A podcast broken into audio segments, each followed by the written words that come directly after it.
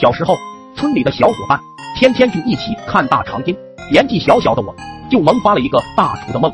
我决定要做烧烤给小伙伴们吃。那时候的烧烤非现在的烧烤，我们都是烤苞谷、红薯、麦子这些。此想法一出，可以说是深得众人同意，大家都流着口水，疯狂点头，迫不及待。于是几个小伙伴就跑到屋后的田边上，那里刚好有一堆柴火，生活也非常方便，就差食物了。几个人就琢磨着去隔壁老王头的地里整几个土豆，一切都是比较顺利的。老王头也没发现。回来后，我就开始生火，把土豆串在筷子上，就开始烤土豆。没两下，筷子就被烧断了，土豆一下就掉进了火坑里，发出吱吱的响声。我想着掉就掉吧，弄出来也那么烫，也不好串。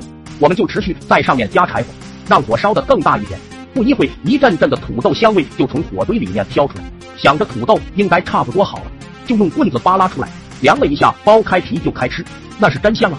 尽管没有调料什么的，依然觉得很香很香。几个人大口大口的吃着，以至于完全忘记了旁边燃烧的火堆。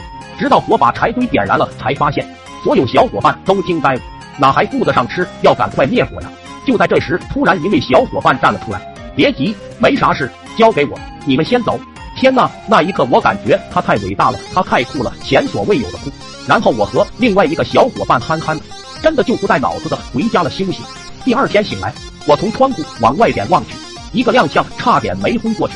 我家田被烧焦了一大片，还冒着烟，心想这下算是完了，彻底完了。然后推开房门，就准备出去打听一下情况。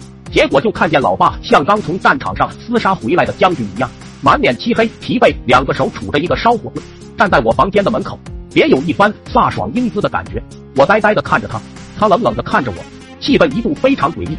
我隐约明白了，老爸昨晚上经历了什么。不歇一下，这就要动手了吗？我一个闪身退回了房间，把门一关，插销一插，靠在门上死死的顶着。突然，一股巨大的力量让我翻了好几个跟头。老爸一脚把门给踹开了，接着就开始对我一顿烧火棍伺候。我被打的哇哇大哭。